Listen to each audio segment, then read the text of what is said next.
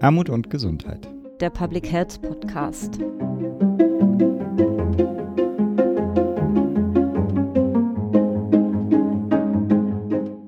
Herzlich willkommen zur zehnten Episode des Podcasts Armut und Gesundheit, der Public Health Podcast. Wir haben heute Geburtstag. Herzlichen Glückwunsch, lieber Philipp, und herzlichen Glückwunsch, liebes Kongressteam, dass wir heute in der zehnten Episode schon sind. Das ist toll. Das freut mich sehr.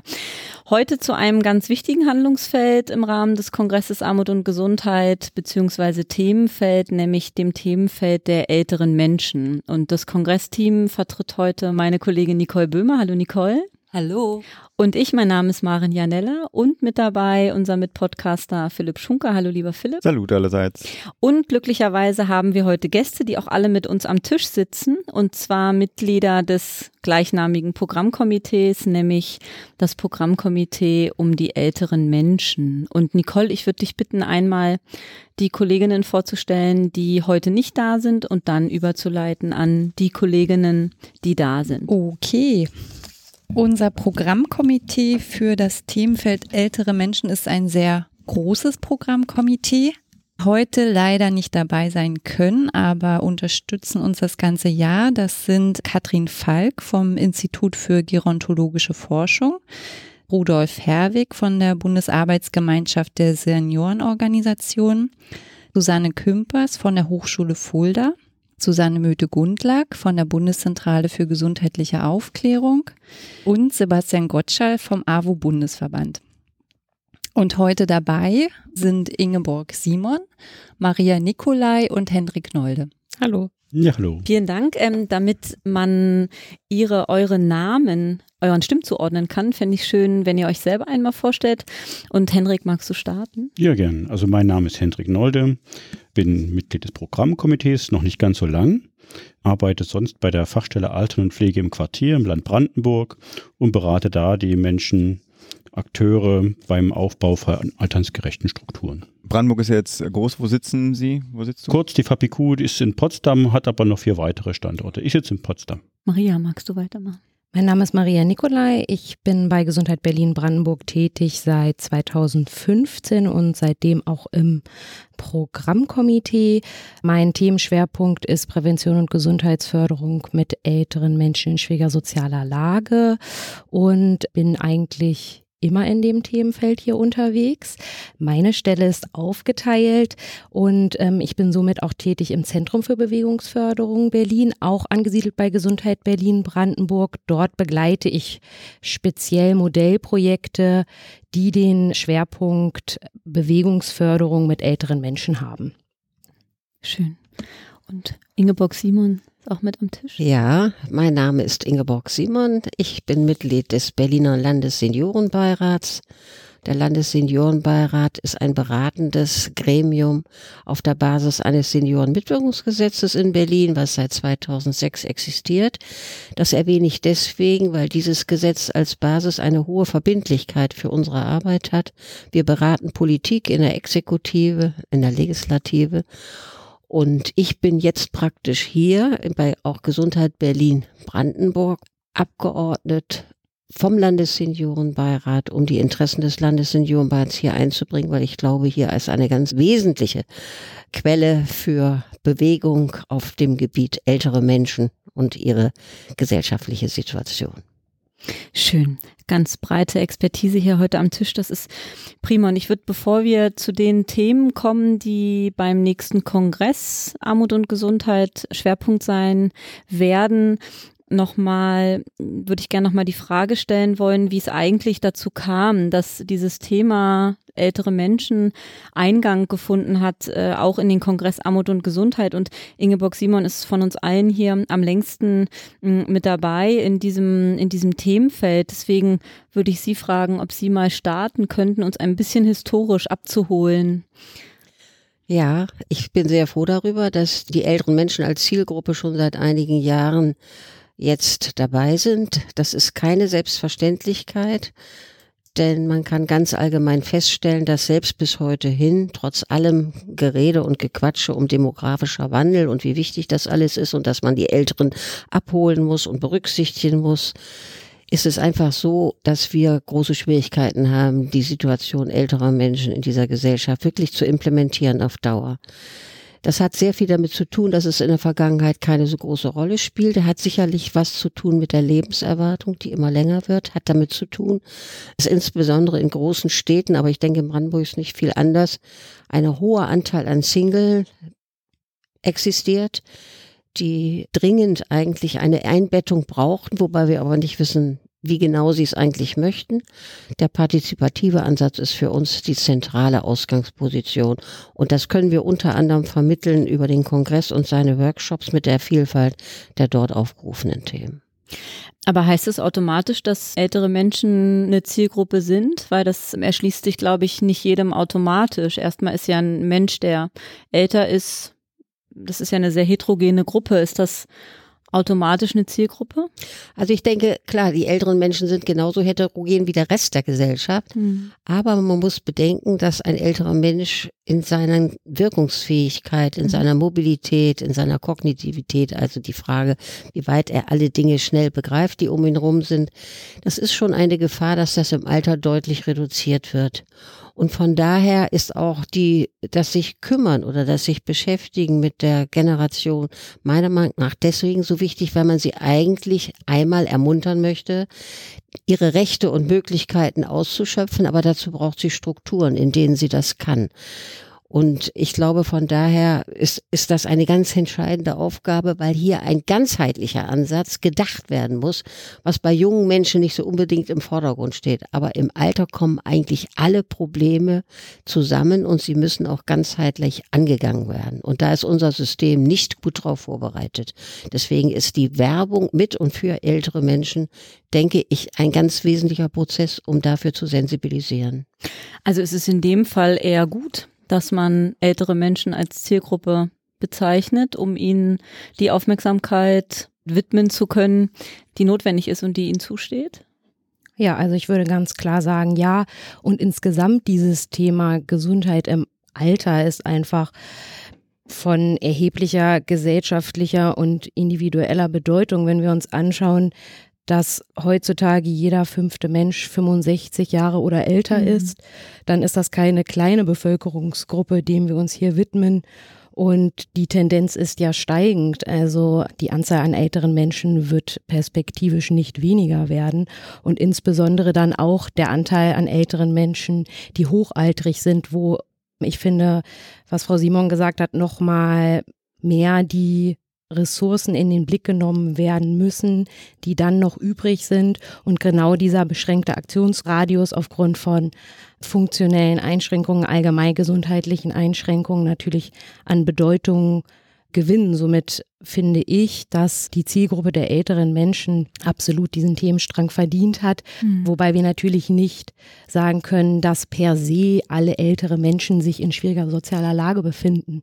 Mhm. Aber da Alter nun mal nicht frei von gesundheitlichen Einschränkungen ist mhm. oder der Zunahme gesundheitlicher Einschränkungen, ist das hier nochmal eine besondere Zielgruppe. Mhm. Und hm, schaut man aufs Land, Henrik, stellen sich ja vielleicht nochmal andere Fragen als, als in der Stadt, ähm, vermute ich zumindest. Auf jeden Fall. Also wir haben ja hier ein bisschen auch die Frage der Soziallagen drin.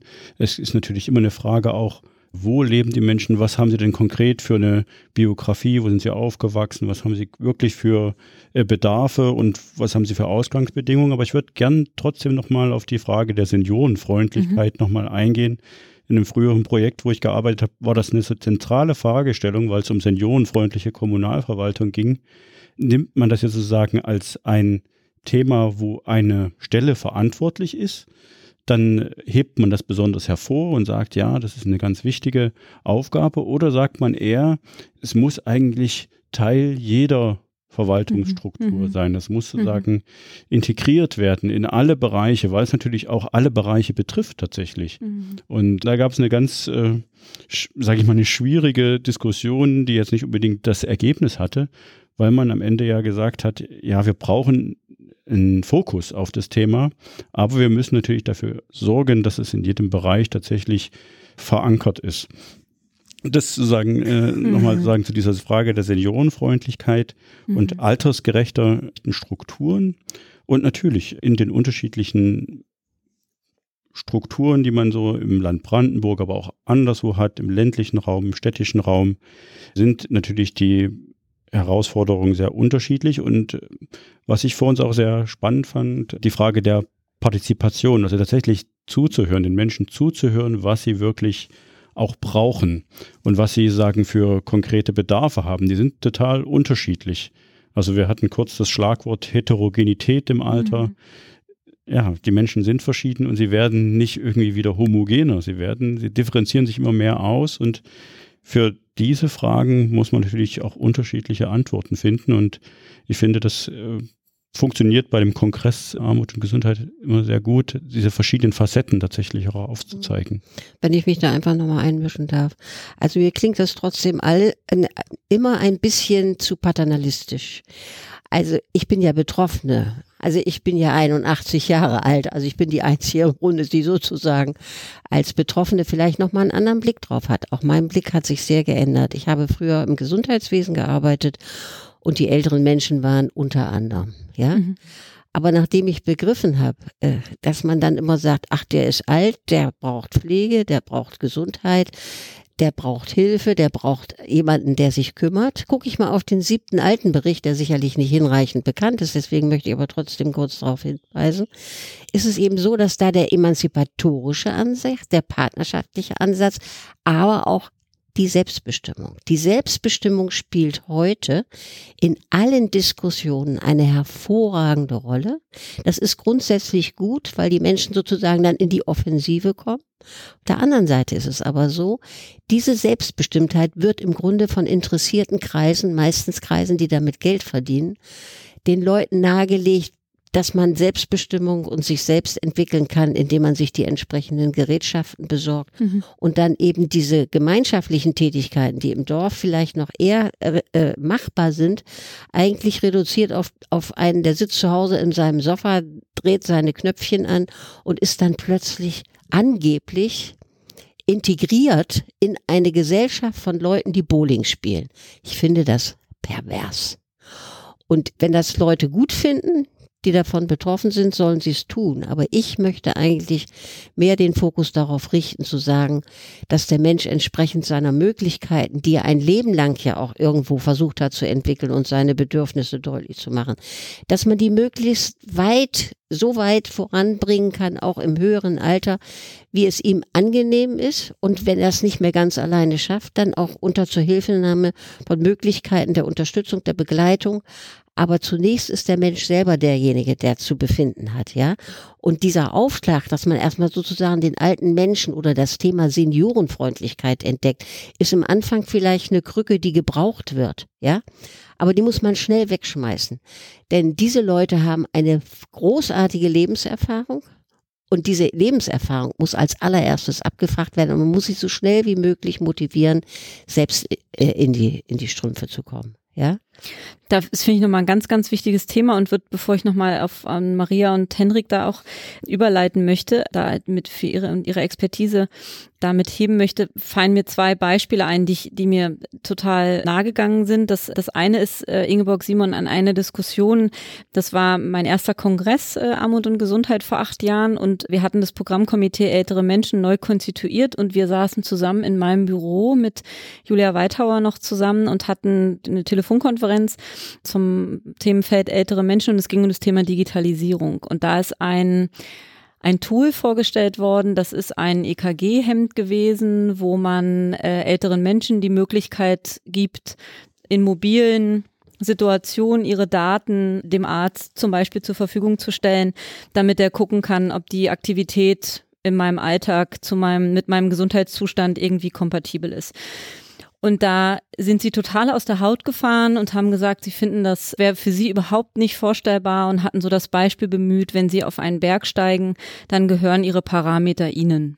Und das fand ich eine sehr klare ähm, Aussage damals und wir haben das sehr kontrovers auch nochmal thematisiert, was für Möglichkeiten und Grenzen da auch das Thema Digitalisierung mit sich bringt, weil damit zum Beispiel für das Handlungsfeld ältere Menschen, weil damit immer auch sowas einhergeht oder mitschwimmt, dass von diesen Möglichkeiten unbedingt auch Gebrauch gemacht werden muss, weil man ansonsten quasi, wir, wir es nicht aushalten können an, an vielen Stellen, dass äh, man in Eigenverantwortung andere Entscheidungen für sich trifft, ähm, als es eigentlich gesellschaftlich, vermeintlich gesellschaftlich irgendwie gewünscht wurde. Und auf ein ähnliches Beispiel hat Ingrid Landgraf im Podcast zur Digitalisierung nochmal Bezug genommen, die ähm, als Hausärztin eine digitale Patientenakte führt, eine der, ähm, der Vorreiterinnen in diesem Feld und die zum Beispiel in Seniorenheimen Menschen als Hausärztin betreut weiterhin und die zum Beispiel diese digitale Patientenakte vor allem dafür einsetzt, um wieder Räume zu haben für den direkten Kontakt mit den Leuten.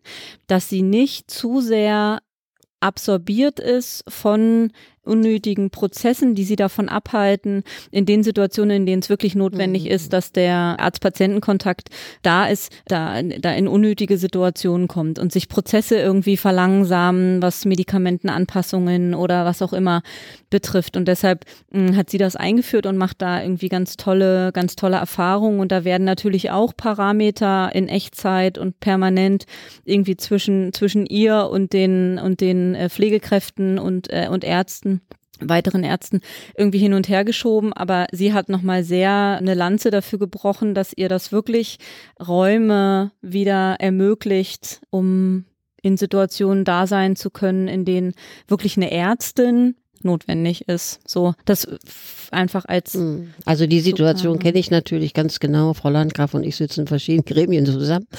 Und sie betreut ein Heim, wo sie die Patientinnen und Patienten zum Teil so sehr lange kennt. Mhm.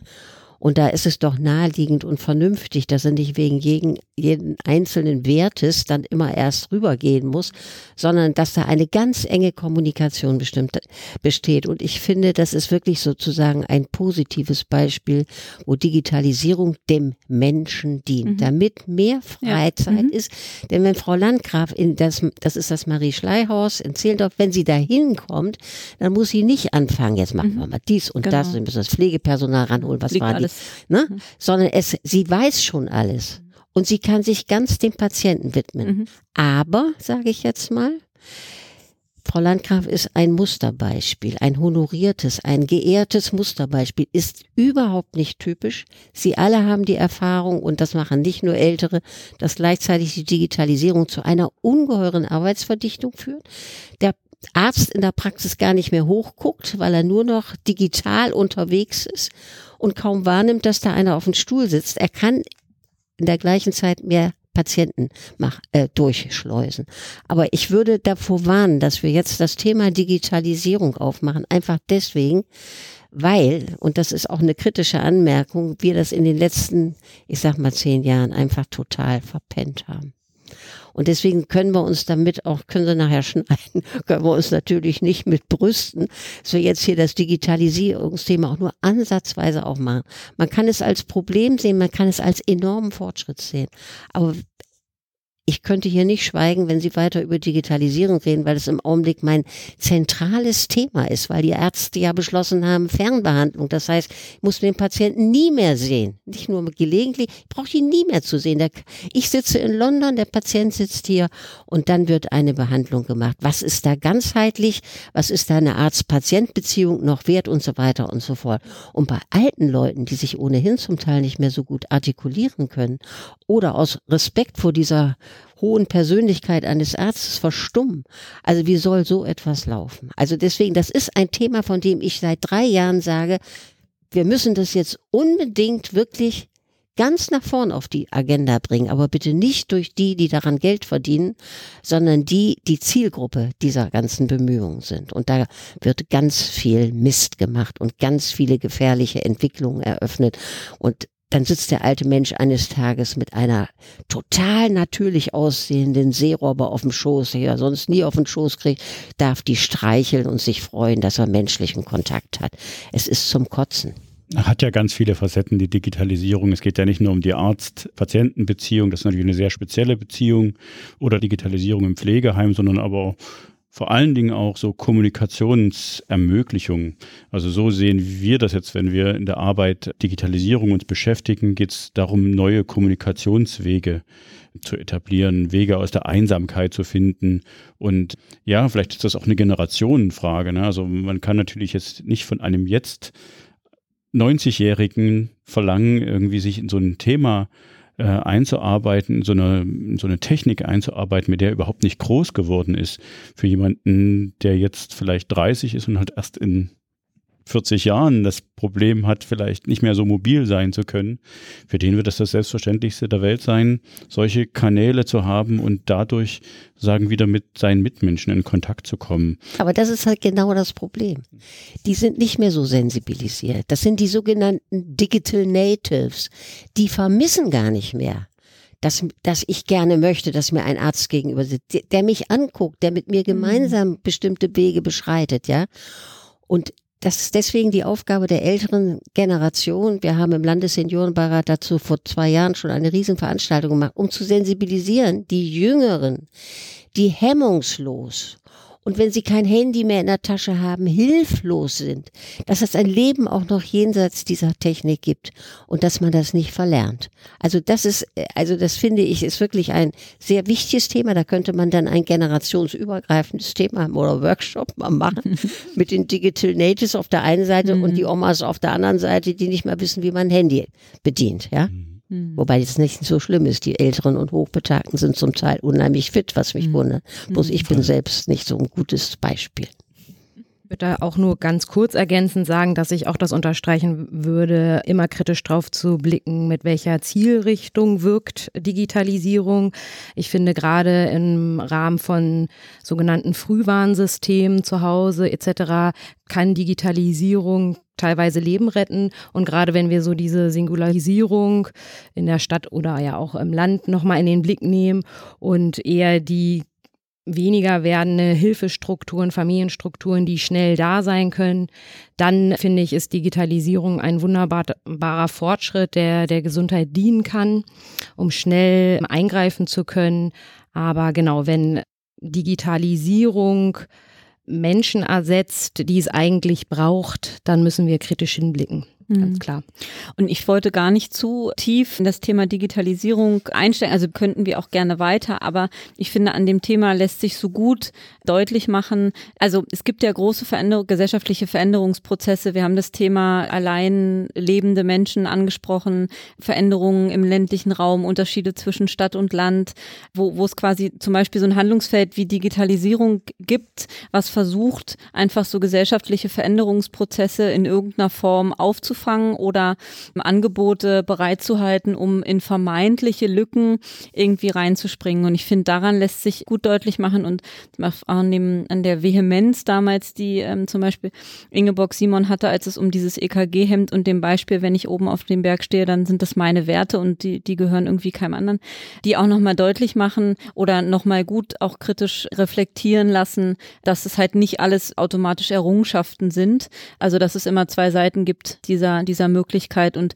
natürlich mag Irmgard Landgraf ein positives Paradebeispiel sein, aber sie wird ja auch nicht müde, immer mehr Kollegen davon zu überzeugen und auch anzuleiten an den Stellen, an denen sowas möglich ist und eine Unterstützung anbieten kann, was wie die digitale Patientenakte, das auch einzuführen und da bei ihr hospitieren zu können, da wieder Räume herzustellen, ich würde gern mal überleiten wollen zum nächsten Kongress und zu den Themen, die wir da besprechen.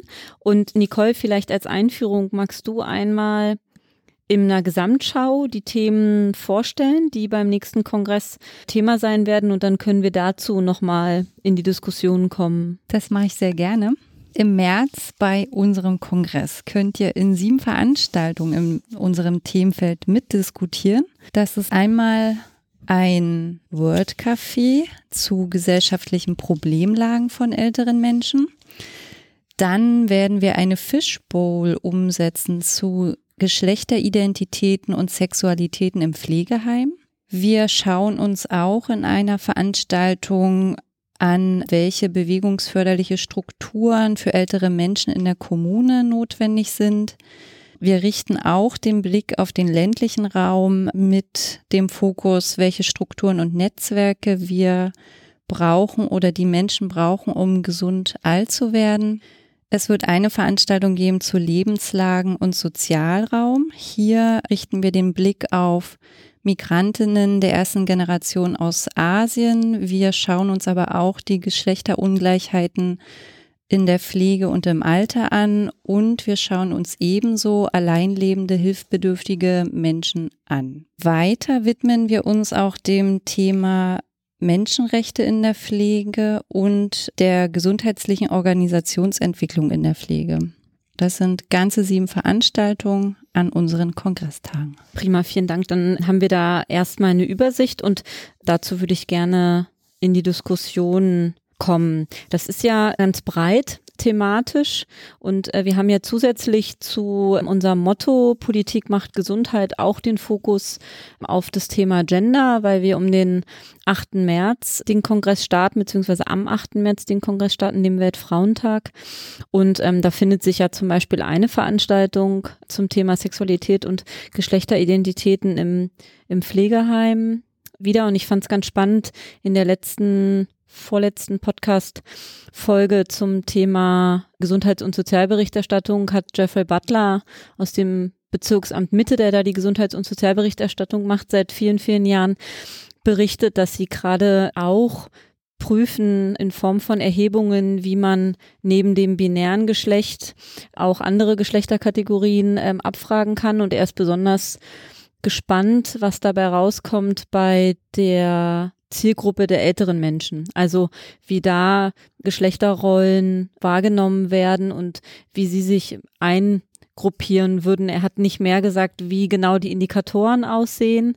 Das wird hoffentlich auf dem Kongress passieren. Da wollte er nicht, nicht zu viel vorab sagen, aber das ist natürlich auch für das, für das Thema der älteren Menschen aus meiner Sicht ein ganz spannendes ja, ich würde da gerne einmal kurz was zu sagen, weil ich das auch super, super spannend finde und Rahmen des Bundesprojektes unterschiedlichste Interviews mit unterschiedlichsten Akteuren führe, um so einen guten, bunten Blumenstrauß an Handlungsfelder der Prävention und Gesundheitsförderung im Alter darstellen zu können. Und bin das erste Mal im Rahmen der Arbeit, glaube ich, 2016 auf das Thema gestoßen, weil es hier in Berlin-Charlottenburg einen Lebensort Vielfalt gibt, der Berliner Schwulenberatung. Das ist ein schwules Mehrgenerationenhaus, wo unter anderem auch eine ähm, Demenz-WG mit schwulen Männern integriert ist und ich den Ansatz sehr spannend fand, weil diese Schaffung des Ortes sehr partizipativ angelegt ist und das nicht nur, sage ich jetzt mal, Ringelreim mit Anfassen war, sondern dass das schon auch natürlich mit sehr viel Diskussion verbunden war, wer welche Bedürfnisse durchdrückt und ich grundsätzlich genau nochmal diese Vielfalt in der Zielgruppe, was die sexuelle Identität betrifft, total spannend finde und ich jetzt vor ein paar Monaten dort wieder war, weil sie sich jetzt auch nochmal explizit dem Thema LSBTI gewidmet haben und kurz, was ist LSBTI? Das ist die Gruppe der lesbische, schwulen, bisexuellen, trans- und intergeschlechtlichen mhm. Menschen. Genau, und sie haben jetzt ein bundesweites Projekt initiiert, wo es darum geht, stationäre Pflegeeinrichtungen sich anzugucken und ambulante Pflege, inwiefern die dieses Thema auf dem Schirm haben, inwiefern die die Bedürfnisse dieser Zielgruppe auf dem Schirm haben. Mittlerweile gehören 1,8 Millionen der Menschen, die 60 Jahre sind und älter dieser LSBTI-Gruppe an. Das ist eine große Gruppe an Menschen, die pflegebedürftig sind, das heißt, die auch professionelle Leistungen in Anspruch nehmen und die Profession aber gar nicht auf die Bedürfnisse vorbereitet sind und einfach mit den Lebensgeschichten nicht vertraut sind, dass diese sexuellen Identitäten in der Vergangenheit nicht frei ausgelebt wurden, dass viele verfolgt wurden, Diskriminierungserfahrungen gemacht haben und ähm, somit nicht selbstverständlich in einen Pflegekontext kommen oder sich eine stationäre Pflegeeinrichtung, sofern sie sich sie überhaupt noch selber aussuchen können, kommen und dort frei ihre Identität leben können, sondern eher mit der Angst in solche Einrichtungen ein einkehren, sich nicht frei zeigen zu können. Und ähm, daher finde ich das total spannend, die Profession für dieses Thema zu sensibilisieren und überhaupt dieses zum Thema zu machen. Also dieses Thema ist sehr vielfältig und ich finde, da muss man grundsätzlich auch nochmal anfangen bei dem Thema Sexualität im Alter, mhm. denn dieses wird schon total tabuisiert. Es mhm. gibt oftmals für viele Sexualität im Alter gibt es nicht mehr. Liebe, Zuneigung im Alter. Ich finde, da fängt das Thema an und kann dann bis zu, wie gesagt, Geschlechteridentitäten diskutiert werden. Und deswegen bin ich total froh, dieses Thema in diesem Jahr auch beim Kongress dabei zu haben.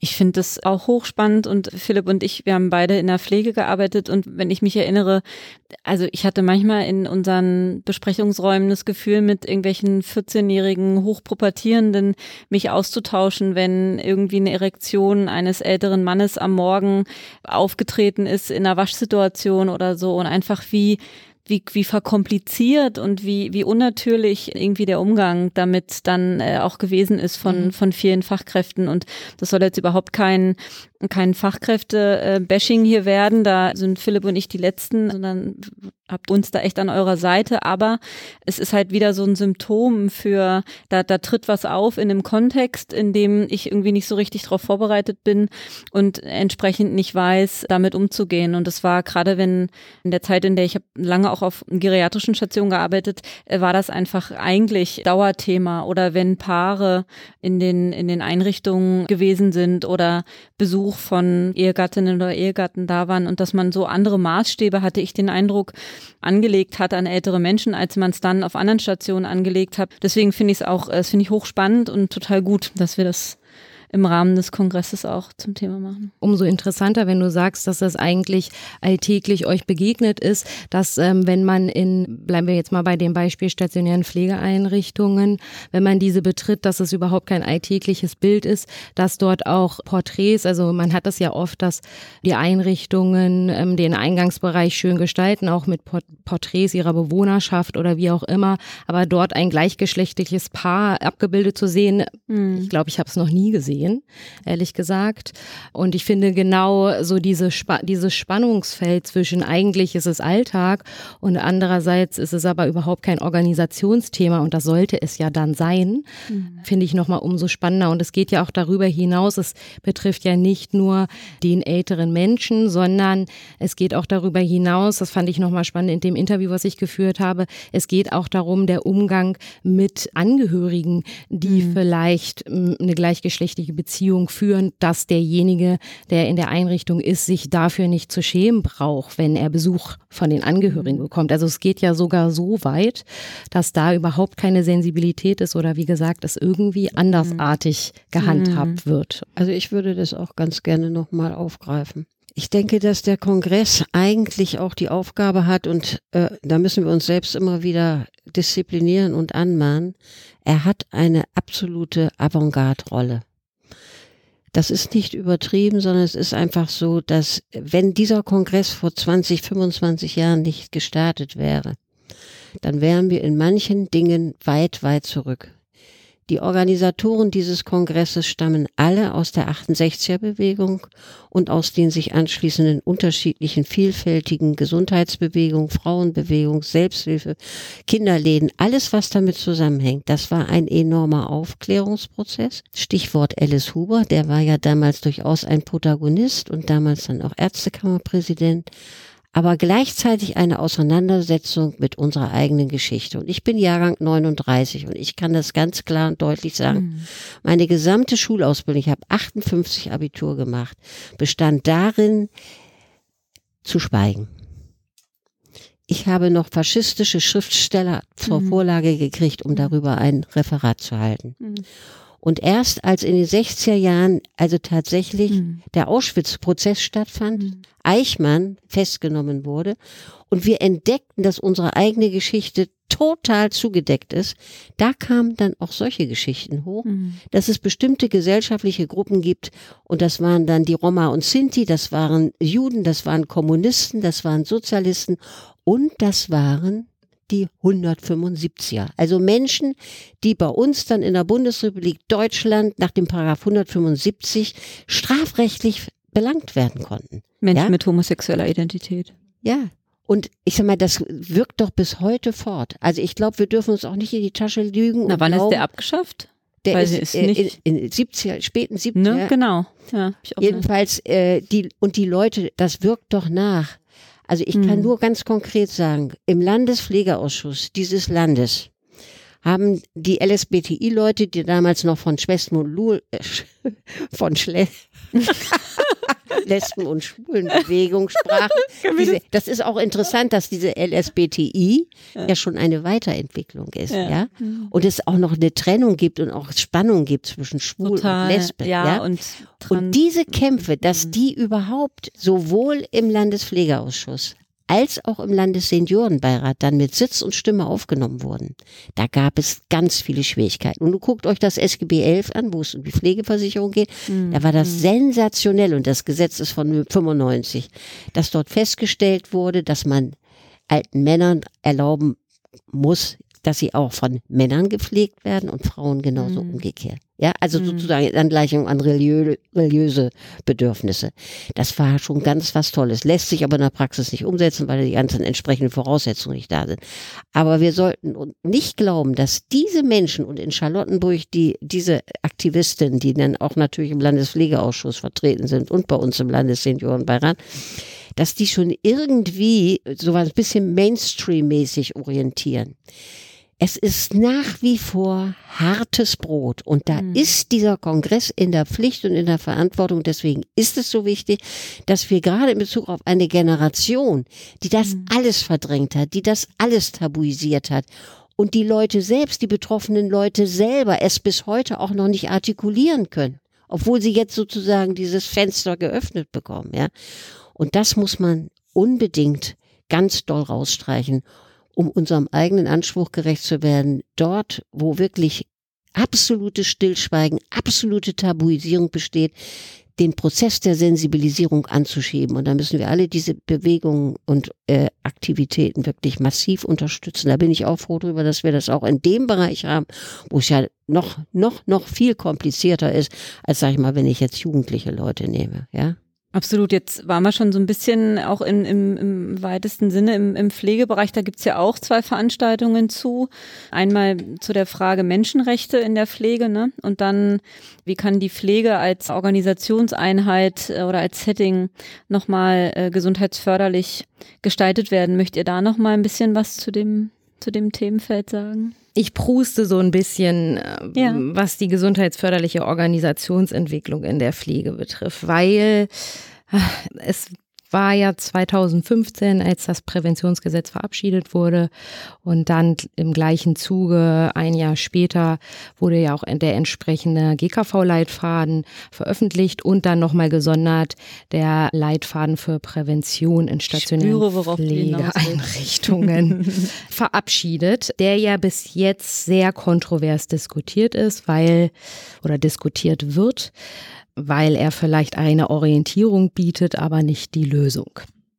So, nun habe ich vielleicht einen kürzeren Atem als Frau Simon und bin nach schon ein paar Jahren etwas abgefressen, was dieses Themenfeld betrifft. Weil ich glaube, von gesundheitsförderlicher Organisationsentwicklung können wir noch lange nicht sprechen. Und das sind wirklich Leuchttürme in der Bundesrepublik Deutschland, die da aufploppen.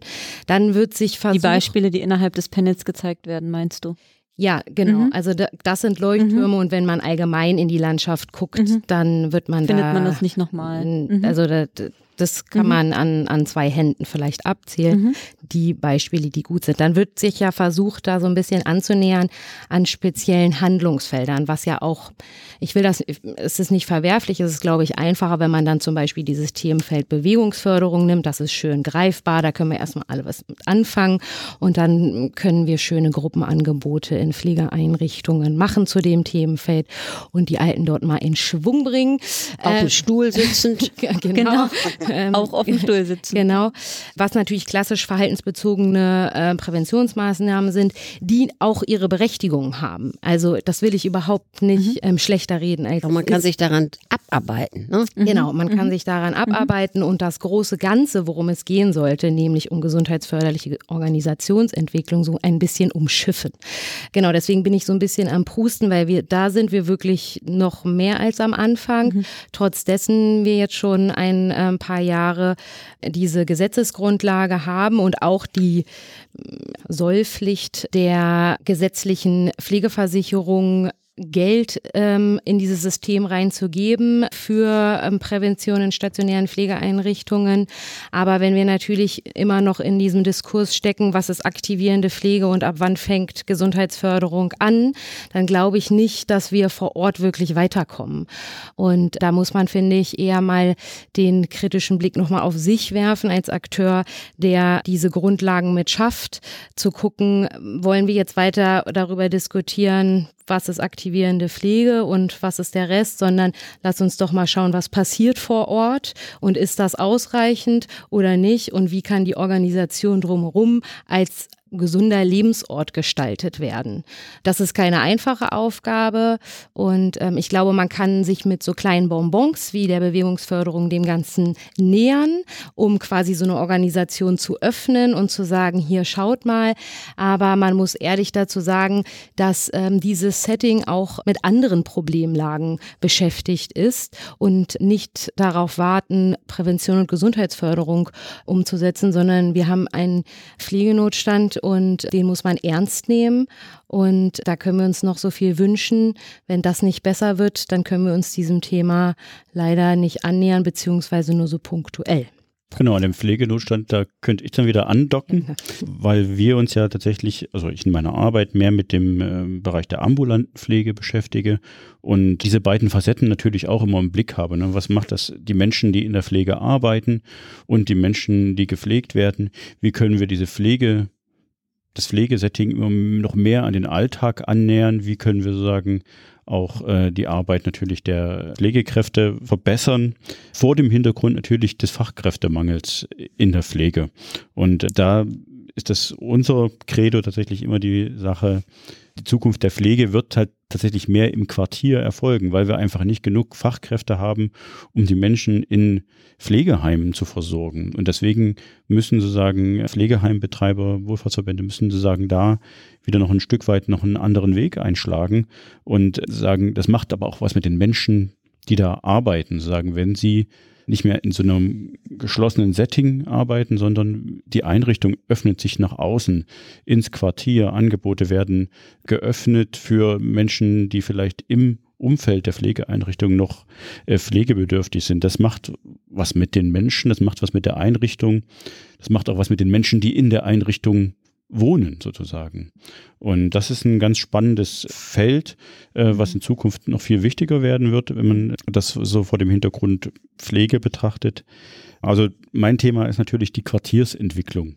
Und es war vorhin schon bei dem Thema Geschlechteridentitäten so, was mir so in den Kopf gegangen ist, ja, wir müssen viel mehr an am Alltag der Menschen ansetzen. Und äh, das macht, ist natürlich sehr schwierig, das in Pflegeheimen zu tun.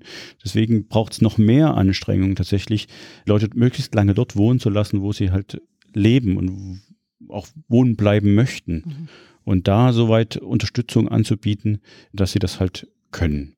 Und wenn wir das erreichen, dann haben wir natürlich auch einen ganzen Stück des Weges sind wir dann schon gegangen, um mehr Menschenrechte in der Pflege zu realisieren und auch mehr für die Arbeitsbedingungen vielleicht zu tun der, der Fliegen. Also da würde ich gerne mal einhaken. Also erstens mal der siebte Altenbericht, der ja schließlich eine Auftragsarbeit der Bundesregierung ist, die sie auch entsprechend ausführlich kommentiert hat, macht genau diese Perspektive auf. Wenn wir nicht auf die Kommune und in die Lebensräume der Einzelnen reingehen, dann werden wir überhaupt nichts verändern. Das setzt aber voraus, dass diese Bundesregierung endlich lernt, dass das Leben vor Ort spielt und dass die entsprechenden finanziellen Mittel, die entsprechenden personellen Ressourcen und vor allen Dingen die Steuerungsverantwortung dorthin geht, wo die Leute wissen, wovon sie reden, ja.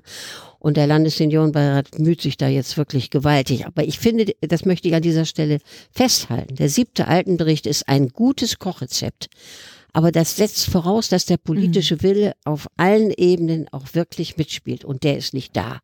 Die Konzepte sind da, wie immer und überall. Wir haben ganz viele tolle Konzepte. Der Kongress macht jedes Jahr neue. Aber wir haben Umsetzungsdefizite. Und das hat, und da komme ich auf diesen Eingang Gesundheitsförderung zurück, das hat etwas mit diesem gesellschaftlichen System zu tun. Gesundheitsförderung muss akzeptiert werden auf der Basis dessen, was weltweit Definition ist, nämlich Charta Ottawa, WHO. Gesundheit ist mehr als Abwesenheit von Krankheit, ist soziales Wohlbefinden, heißt wir wollen keine Kriege. Die Kriege machen alles kaputt. Die Leute brauchen ordentliche Wohnverhältnisse. Sie müssen satt werden. Und dieser Ansatz, den wir von Anfang an, übrigens wirklich, der musste neu entdeckt werden, ja, auch in der, damals in der Gesundheitsbewegung. Dieser Ansatz, da ist Gesundheitsförderung, für Rolf Rosenbrock bei jedem Kongress immer wieder sagt, bezogen auf die Zuständigkeit des Gesundheitswesens, vielleicht zehn Prozent. Und das heißt, dass diese Gesellschaft mit 90 Prozent anderen Ressorts und viel, viel Geld dahin arbeiten muss, dass Gesundheitsförderung Teil von sozialem Wohlbefinden wird. Und soziales Wohlbefinden, siebter Altenbericht, kriege ich nur hin, wenn ich die Leute einbinde, einbeziehe, wenn ich tatsächlich Sorgestrukturen schaffe, wo aber auch der Mensch im Pflegeheim noch alle Möglichkeiten haben muss zu partizipieren. Und deswegen ist mir ja dieser, Be dieser Bericht so wichtig. Manche amüsieren sich schon etwas, weil sie denken, ich bin mit dem verheiratet oder ich habe da irgendeinen heimlichen Vertrag. Da haben tolle Leute mitgearbeitet, übrigens auch eben die heute abwesende Frau Professor Kümpers. Und den müssen wir wieder rausholen. Und wir müssen aber bei allem, wenn wir über Gesundheitsförderung reden, deswegen, Frau Nicola, ich kann Sie bestens verstehen, mir kommt's aus den Ohren. Diese Bewegung und noch eine Strategie und noch ein Park entdecken und noch ein Spielgerät mehr aufstellen. Ich fühle mich als alte Frau diskriminiert. Durch diese reduzierte Form von Denken, was ist Gesundheitsförderung? Verdammt nochmal, ich will nicht auf dem Stuhl sitzen und einen Ball weitergeben und einen Ring auffangen und ein buntes Tuch schleudern. Nein, ich möchte Gesundheitsförderung wirklich als soziales Wohlbefinden erleben.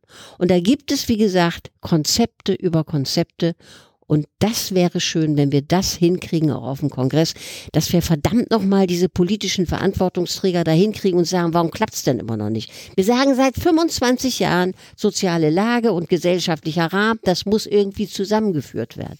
Und immer wieder fangen wir bei Null an. Und das ist immer eine Offenbarung, wenn wieder ein Armutsbericht kommt. Donnerwetter, die soziale Lage hat irgendwas mit Geld und Bildung zu tun.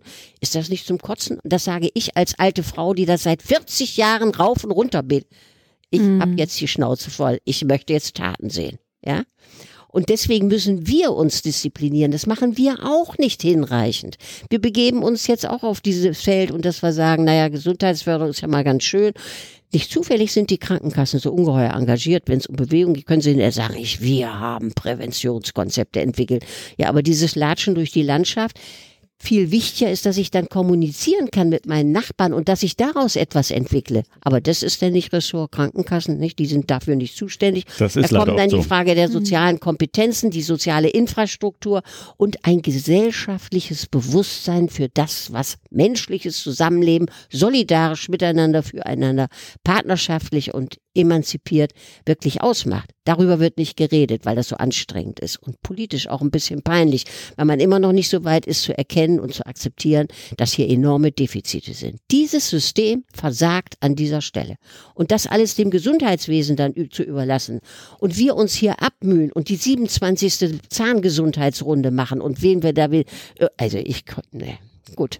Nee, aber ist ja genau richtig. Und das, das, das Problem, was Sie gerade benennen, ist ja genau, dass wir in den Gesundheitswissenschaften und ähm, in dem Bereich Gesundheitsförderung und Prävention lange verstanden haben, dass es das ressortübergreifende ähm, braucht. Und äh, es gibt ja diesen Ansatz, der seit einiger Zeit ja auch von den Gesundheitswissenschaften sehr in die Fläche getragen wird, nämlich der Health and Policies Ansatz. Also Gesundheit muss in anderen Ressorts mit Eingang finden, damit man an diesen verschiedenen Einflussfaktoren oder Determinanten, wie wir auch sagen, damit man darauf Bezug nehmen kann und wirklich die, das, die Probleme an der, an der Wurzel packen kann. Das Problem ist aber, dass dieser Ansatz dazu verkommt, dass man ihn als schwarzen Peter quasi den einzelnen Ressorts wieder zuschieben kann und nämlich genau die einzelnen Bereiche sagen können, naja, ich habe ja nur meine wenigen Prozente quasi mhm. ähm, in dieser Agenda damit drin und dann ist das wie, wie in einem Team, wo man auch sagen kann, toll, ein anderer macht. Ja, das ist ja? Politikversagen. Ich meine, wenn ich dieses Ressortdenken nicht aufbreche und dieses Denken in Haushaltsschreiben,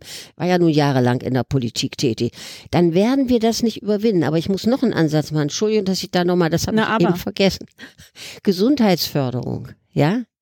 Gesundheitsförderung ist ja wirklich ein hochpolitisches Thema, eben. Gesundheit macht Politik und Politik macht Gesundheit.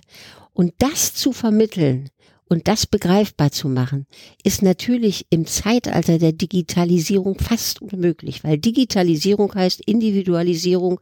Du kriegst dein Gerät nach Hause hingestellt. Nun kannst du doch turnen, das machen dir vor die Gesundheit die Gesundheit-Apps, die jetzt von den Krankenkassen ja. verordnet werden können, damit der Arzt nicht mehr so viel mit mir reden muss. Gucken Sie sich das mal an, gehen Sie mal nach Hause, wissen Sie, jetzt machen Sie sich ein schickes Essen, da sitzt einer und erklärt mir, wie das geht, ja. Und wir machen nette Bewegungen. Wie viele Kilometer haben Sie heute schon gemacht? Haben Sie schon Ihre Schritte gemessen? Sie kriegen Ihr, Ihr Gerät, damit Sie das auch nachprüfen können. Darauf zieht sich alles zurück. Und letztlich ist Gesundheitsförderung dann Eigenverantwortung. Selbstverantwortung ist was Schönes. Aber wenn ich das letztlich wirklich zurückführe darauf, da hast du ja selber Schuld. Guck mal, wir würden dir so eine App anbieten. Du brauchst natürlich die Gerätschaft, stellen wir dir zur Verfügung. Aber dann tu bitte auch. Dann stelle ich mich morgens hin und fange an, meinen Blutdruck zu messen, meine Schritte zu zählen, mir auszurechnen, wie viele Kalorien ich heute essen kann, an den Kühlschrank gehen. Ist das noch alles drin? Mir das organisieren. Das ist Gesundheitsförderung im klassischen Sinne, der nur verdrängt und im Grunde die eigentliche Arbeit, die dahinter steckt, die Überzeugungsarbeit, die über den Kopf geht, die wird vernachlässigt, ja. Und das ist eine ganz große Gefahr. Auch da sage ich immer wieder vor den Kongress, habe ich schon mehrmals äh, diskutiert. Wir müssen tatsächlich wegkommen von diesem Risiko, dass das eine individuelle Schiene ist, ein individuelles Problem. Wenn wir das nicht gesellschaftlich angehen, können wir das nicht gesellschaftlich lösen und wir können es nicht dem Einzelnen überlassen. Dann ist der hochgebildete, hochverdienende Mensch in der Lage, seine eigenen kleinen Nischen zu finden, in denen er sich bewegt, ja, aber die Gesamtgesellschaft bleibt auf der Strecke. Und dann gibt's nachher die Bonus- und Malus-Regeln von den Kassen, sagen, du hast, vers hast versäumt, du zahl mal, du bist nicht ordentlich gesundheitsförderlich unterwegs gewesen, obwohl wir dir alles angeboten haben. Ja, das finde ich einfach dramatisch kurz nochmal da einhaken, weil äh, es gibt nämlich, äh, wir hatten eine Studie, die KGC Brandenburg hat eine Studie gemacht. Da KGC, hilf uns noch. Die Koordinierungsstelle Gesundheitliche Chancengleichheit in Brandenburg hat eine Studie gemacht, da ging es auch um Bewegungsangebote, hat in zwei Modellkommunen das mal erörtert, ist relativ umfangreich gemacht. Äh, der spannende Punkt ist, dass diese Bewegungsangebote tatsächlich für sich natürlich einen bewegungsförderlichen Aspekt haben, aber das soziale Zusammensein das war eigentlich den Menschen dabei am wichtigsten. Und genau. ich glaube tatsächlich, die Menschen, die suchen sich dann auch das, was sie da brauchen. Ne? Also dann hat, hat man vielleicht diesen Kurs oder sowas. Ne? Aber daraus entwickelt sich halt einfach dann noch ein Zusammenleben hm. sozusagen. Und dann ist das vielleicht von der Krankenkasse erstmal ein bisschen kurz gedacht. Ne? Wir machen Bewegungsförderung, weil das passt sozusagen in die, in die ins Abrechnungsschema und, und die Leitlinien sozusagen ja. rein. Aber die Menschen machen da wirklich was draus und diese Kreativität vor Ort dann nochmal Entfaltungsspielraum zu lassen, braucht natürlich auch eine politische Unterstützung. Da gebe ich Ihnen völlig recht. Das muss irgendwie kommunal vor Ort ein Verantwortungsbewusstsein entstehen, was aber tatsächlich nicht nur bei der Kommune liegt, sondern wo es einfach auch mehrere Partner vor Ort braucht. Ne? Sie haben den siebten alten Bericht ja auch angesprochen. Da steht es ja auch drin. Ne? Es braucht, es kann nicht nur einer umsetzen. Ne? Man kann nicht die Vereine, die Seniorenbeiräte vor Ort äh, das machen lassen. Die Kommune selber kann es auch nicht machen, also die Kommune im Sinne der Verwaltung. Das kann auch nicht irgendwie die Wohnungsbaugesellschaft machen, die was für ihre Mieter tut, sondern es geht darum, dass man da sagen ein Netzwerk, ein Präventionsnetzwerk tatsächlich gründet und vorantreibt. Aber das, Entschuldigung, das Präventionsgesetz hat ja einen Geburtsfehler. Den haben wir hier auch immer wieder diskutiert. Wieso überlässt man gesellschaftliche Aufgaben der Prävention, der Gesundheitsförderung bitteschön den Krankenkassen allein? Oder einer Unfallversicherung oder einem irgendwie äh, Pflegeversicherung? Ist doch absurd. Das ist eine gesamtgesellschaftliche Verantwortung, eine gesamtgesellschaftliche Aufgabe, genau wie Pflege steht im SGB 11 drin, eine gesamtgesellschaftliche Verantwortung. Und dann wird geguckt, welcher Leistungsträger kriegt es jetzt zugesprochen geschoben, welcher Kostenträger muss blechen. Und dass dann die Kassen sagen, Moment mal, ne? Also soziale Kommunikation hier so zwischen Wald und Wiese in Brandenburg, nett Fontane lesen, spazieren gehen, das ist viel wichtiger. Aber das kann doch die Kasse nicht bezahlen. Und das sage ich mal als Kassenmensch auch.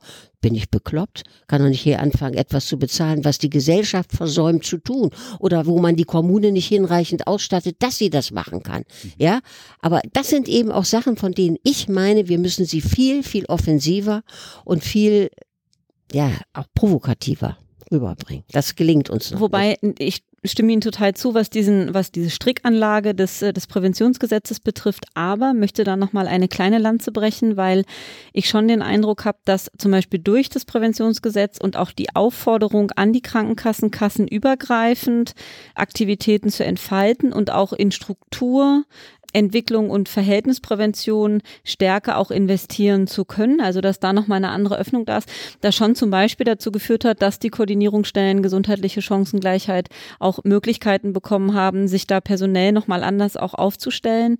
Und ich nehme schon auch wahr, in Gesprächen mit, sind ja auch viele Krankenkassen Förderer und Unterstützer des, äh, des Kongresses, dass das Thema Chancengleichheit auch begriffen wird als nicht umsetzbar, ähm, wenn ich nur quasi quasi diese reine ähm, verhaltenspräventive Schiene fahre, sondern natürlich ist beide Seiten ähm, der Medaille braucht und dass da auch inzwischen andere Diskussionen oder ein Stück weit ein Paradigmenwechsel oder ein Werte, eine Werteveränderung schon auch Eingang gefunden hat. Das ist ähm, ich kann das total nachvollziehen. Das äh, geht an manchen Stellen irgendwie nicht schnell genug und das sind tiefe Gräben, aber ich nehme Veränderungsprozesse wahr. Aber Verhältnisprävention, was heißt denn das? Im Prinzip das ist ja nur, wieder, das ist wieder nach, jetzt ein kleines Stückchen Kuchen. Nee, nee, das ist wieder nach Ottawa zu sagen, ja. ich möchte gerne Bedingungen vorfinden für alle Menschen, in denen sich Gesundheit entwickeln kann. Richtig. Und das ist gesellschaftliche Aufgabe, gesamtgesellschaftliche Aufgabe und das kann nicht vom Gesundheitsbereich alleine, weil der ist nicht Träger von Lebenswelten zum Beispiel,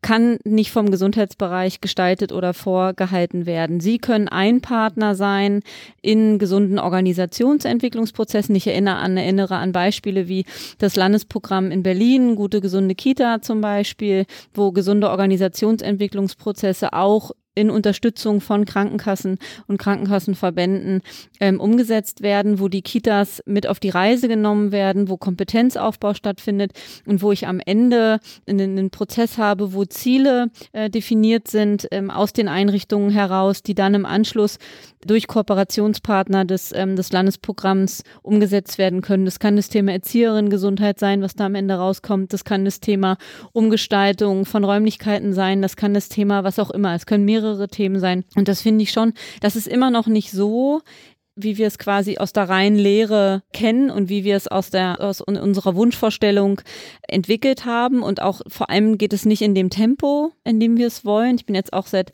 erst seit zehn Jahren in dem Feld und ich finde, das sind sehr langsame Schritte, aber ich habe das Gefühl, das bewegt sich was und das finde ich ist immer noch gibt mir ein besseres Gefühl, als wenn ich das Gefühl hätte, das sind wirklich so, das ist so ein Hamsterrad. Aber und es gibt auch eine Gegenbewegung, den Eindruck habe ich nicht. eine ganz mhm. starke Gegenbewegung mhm. und die nimmt zu. Also dieses wir bewegen uns langsam vorwärts, mhm. ist der eine Prozess und mhm. den müssen wir wirklich in der Tat enorm mhm. befördern. Mhm. Aber auf der anderen Seite kommt die Gegenbewegung und die wird meiner Meinung nach total unterschätzt und diese Gegenbewegung heißt Verhaltensprävention.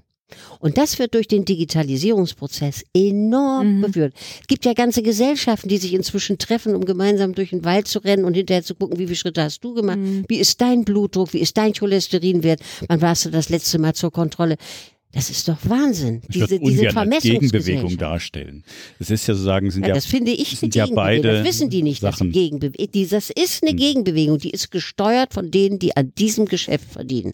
Das behaupte ich. Also ich habe einen sehr klaren Klassenstandpunkt, den man aber nicht so gerne großartig äh, in den Vordergrund schieben darf, weil man dann sowieso gleich im Keller sitzt. Ja, ja ich meine, tatsächlich lassen sich ja auch Menschen motivieren. Also es ist dummerweise beides zusammengepackt, ne? Verhaltensprävention und Digitalisierung. Es lassen sich ja tatsächlich Menschen motivieren, äh, was für ihre Gesund Gesundheit zu tun, indem sie quasi etwas mit anderen teilen können, zeigen können, in Wettbewerb treten mit in irgendjemandem. Wettbewerb ist doch furchtbar. Naja, um Kilometer sozusagen. Nee. Ne?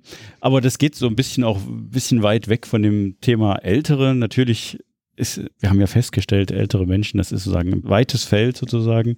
Und äh, es gibt natürlich auch ältere Menschen, die sowas auch nutzen wollen. sind sicherlich nicht alle und man muss da wirklich immer genau hingucken, ob es vielleicht doch lieber der Bewegungsparcours ist, wo man sich mit Menschen trifft und gemeinsam sagen ein Bewegungsangebot und einen sozialen Treffpunkt vor allen Dingen daraus macht oder ob man sagt, ja, ich möchte gern meine Kinect äh, wie was auch immer technische Lösungen suchen, um irgendwie digital mit anderen zu bowlen sozusagen. Ne? Das ist ja es ist ja wirklich eine Vielfalt da und die muss man, glaube ich, auch akzeptieren und jeder findet da seinen Weg, auch selber für sich gesundheitsförderlich vielleicht auch aktiv zu sein. Es, es hat, glaube ich, keiner ein Interesse daran, da wirklich Menschen auseinanderzubringen durch Verhaltensprävention.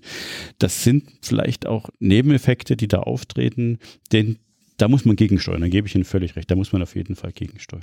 Ich fand nochmal diesen Aspekt wichtig, der jetzt in der Diskussion kam, weil ich jetzt auch nicht Verhaltenspräventionsbashing hier betreiben möchte, weil viele Dinge, die laufen, die laufen auch gut, sondern ich glaube eher, dass es da nochmal ein Verständnis braucht, dass dann zum Beispiel so Effekte wie die Stärkung sozialer Teilhabe genau den, äh, die gleiche Bedeutung bekommt, wie ich bewege mich mehr. Ich glaube, darum darum geht es nochmal. Und da habe ich auch oft das Gefühl, dass das nicht die gleiche, gleiche Wertung bekommt, sondern dass dann lieber gesehen wird, wie, wir hacken jetzt so auf Bewegungsförderung rum, aber es ist geht ja genauso um Mundgesundheit oder gesunde Ernährung oder wie auch immer.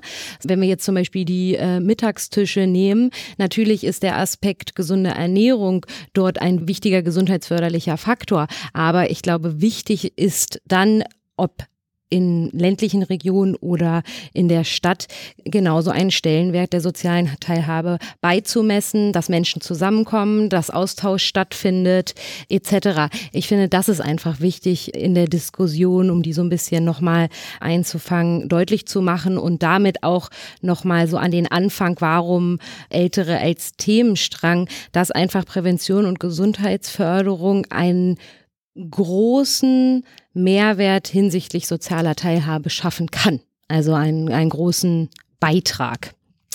Und ich finde immer noch, und deswegen bin ich so dankbar, Ingeborg Simon, dass, dass wir wirklich in Ihnen auch jemanden haben, die, die immer auch die mahnende Stimme erhebt, weil ich finde, an dem Punkt, an dem Sie natürlich total recht haben, ist, auf was für Nährboden stoßen diese einzelnen Aktivitäten, die wir bereithalten.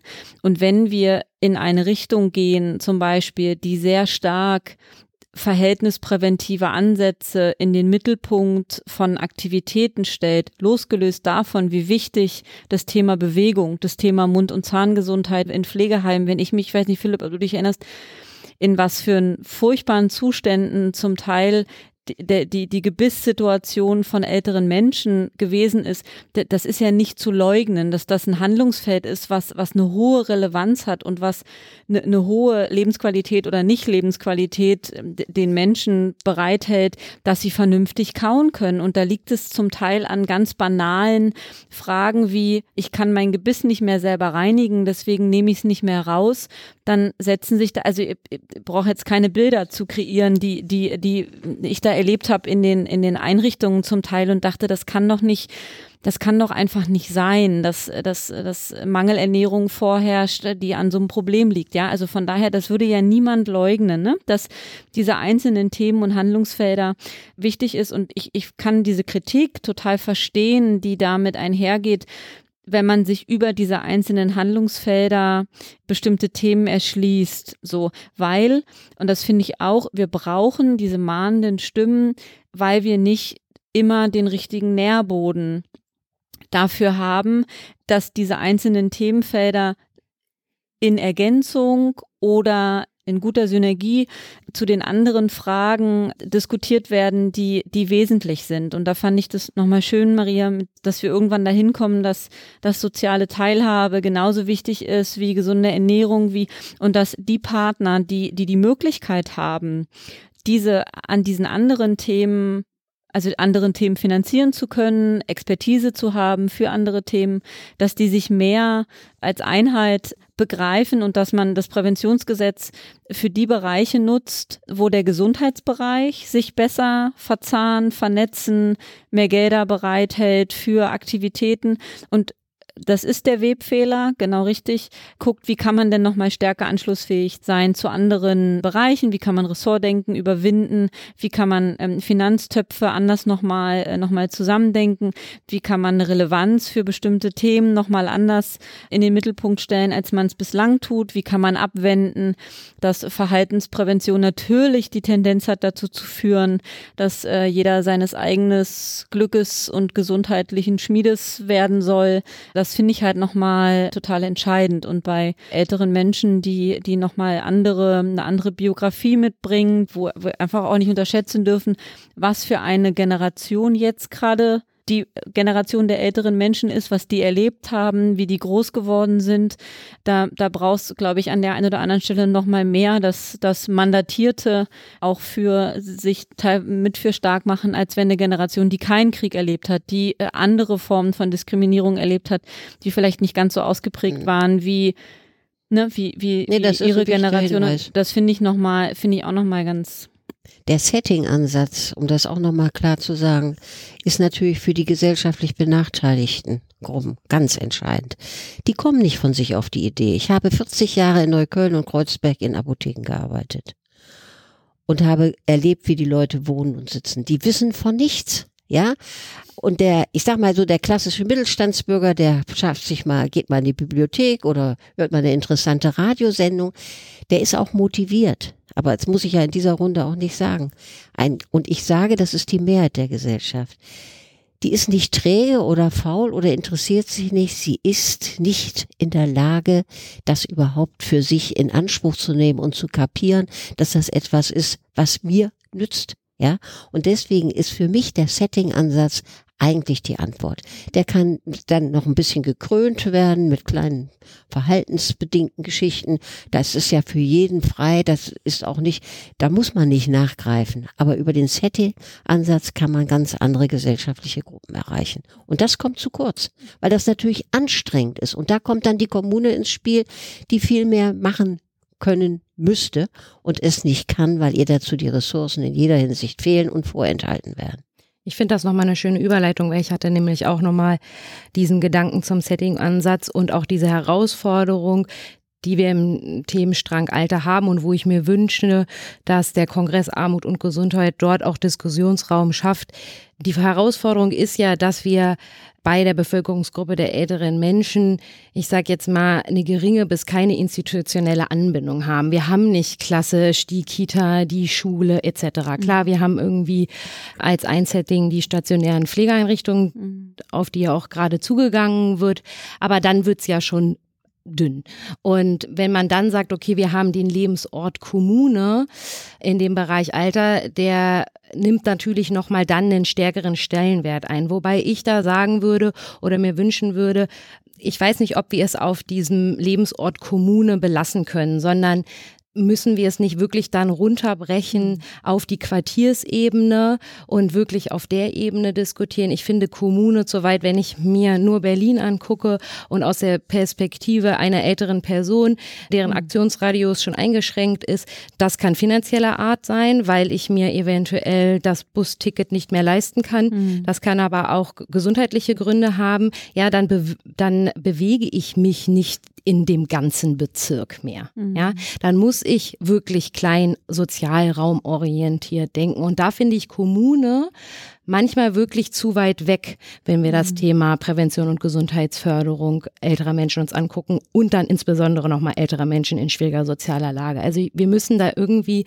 kleinräumlicher denken. Das passiert ja hier oder da auch schon und dann gucken wirklich, welche Akteure sind denn in diesem Sozialraum vorhanden, wie Apotheken, wie Stadtteilzentren und wie Ärzte wie Therapeuten. Der Friseur an der, der Ecke, Friseur. der wegfällt, der Schlachtermeister, der weg ist, die Poststelle, die es nicht mehr mm, gibt, richtig, die Bank, ja. die es nicht mehr gibt. Ja. Richtig, wo es die persönlichen Kontakte gab richtig, dass man da nochmal auf der Ebene schaut und dass man wirklich bei ähm, solch einem Kongress da den Raum hat zu diskutieren, was sind da richtige Ansatzpunkte, aber nochmal diese Unterstreichung, dass wir gerade bei dieser Zielgruppe diesen Setting-Ansatz uns ganz genau angucken müssen, gehe ich, gehe ich total mit. Ja, gebe ich dir völlig recht. Also wenn man an dem Alltag der Menschen ansetzen will, was wir heute ja schon zwei, dreimal genannt haben, dann muss man halt auch an deren sozialräumlichen Bezügen ansetzen. Und die sind natürlich ganz unterschiedlich. Also klar, man sagt immer so die Pantoffelreichweite, also die 500 Meter. Das ist ja sagen. Das so? Herrlich. Das gibt es tatsächlich, ja. Ich kenne den Kinderwagenradio. Pantoffelreichweite? Genau, die 500 Meter. Ja, es, also die, in der alternsgerechten Quartiersentwicklung ist ja. sagen ja immer die Frage, ja, wie definiere ich das denn eigentlich? Ne? Das Quartier, mhm. die Kommune, ja. mhm. ist das ein Stadtteil? Man kommt ganz schnell an irgendwelchen Verwaltungsgrenzen, administrativen Grenzen an, weil mhm. sich das einfach leichter denken lässt für Verwaltung. Mhm. Das geht natürlich an der der Lebenswelt der Menschen vorbei. Aber der siebte Altenbericht korrigiert auch dieses Denken. Genau. In Bezug auf Kommune. Ne? Genau, es geht halt geht wirklich. Runter wird mhm. wirklich um so sozialraumorientierte Ansätze, noch mehr zu gucken, was sind denn sozusagen die Bezugsgrößen. Und ähm, spannend fand ich natürlich auch, um das mal, also das kann man, glaube ich, wirklich noch ein bisschen weiter ausdifferenzieren, dass das ja nicht nur so ganz homogene Kreise sind, in denen sich die Menschen bewegen, sondern es gibt natürlich so Schneisen, in denen man sich besser bewegt. Also dann ist sozusagen die Beziehung zum, zu einem Verwandten, Bekannten, Freund einfach noch ein bisschen einfacher. Also gefühlt ein bisschen näher, obwohl es die Distanz ein bisschen weiter ist. Manchmal sind es tatsächlich auch Inseln, die irgendwie übersprungen werden, weil man halt öfter mal anruft irgendwo. Mhm. Ne? Da kommt das Thema Digitalisierung wieder ein bisschen mit rein, dass die Verinselung so ein bisschen mhm. nochmal zunimmt. Aber das ist tatsächlich ja immer noch ein Sozialraum, also ein Beziehungsraum, nicht nur ein räumlicher Raum, sondern ein Beziehungsraum. Mhm. Und das äh, weiter zu definieren, genau hinzuschauen, was das ist, gerade vor dem Hintergrund, dass sich sagen die familiären Strukturen natürlich auch ändern. Ne? Die Kinder ziehen weg, die, die Freunde sind vielleicht dann woanders, Familie ist sowieso irgendwie multilokal organisiert. Äh, wo sind denn dann diese Unterstützungsstrukturen äh, im Endeffekt noch, die man vielleicht früher mal hatte? Ne? Also sind es dann irgendwie neue Nachbarschaften oder wird dieses Netzwerk von Familie und Bekannten und wer auch immer da sagen eine unterstützende Rolle sein kann, bis hin zum Hauswirtschaftsdienst, sag ich mal.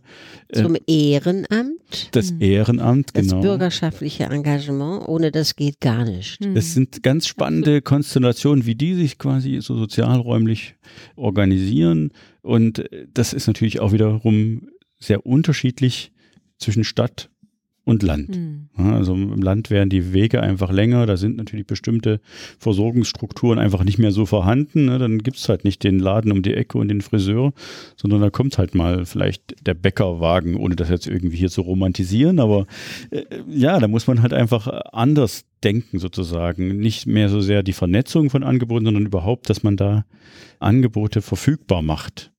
Temporär zum Beispiel. Also das, mhm. das finde ich tatsächlich einen sehr schönen ähm, Einwurf von dir, Maria, dass man da nochmal mehr auch einen Fokus drauf legen könnte. Mhm, auf jeden Fall. Ich glaube, wir haben hinreichend angeteasert, was die Themen sind beim nächsten Kongress Armut und Gesundheit für das äh, Handlungsfeld Ältere.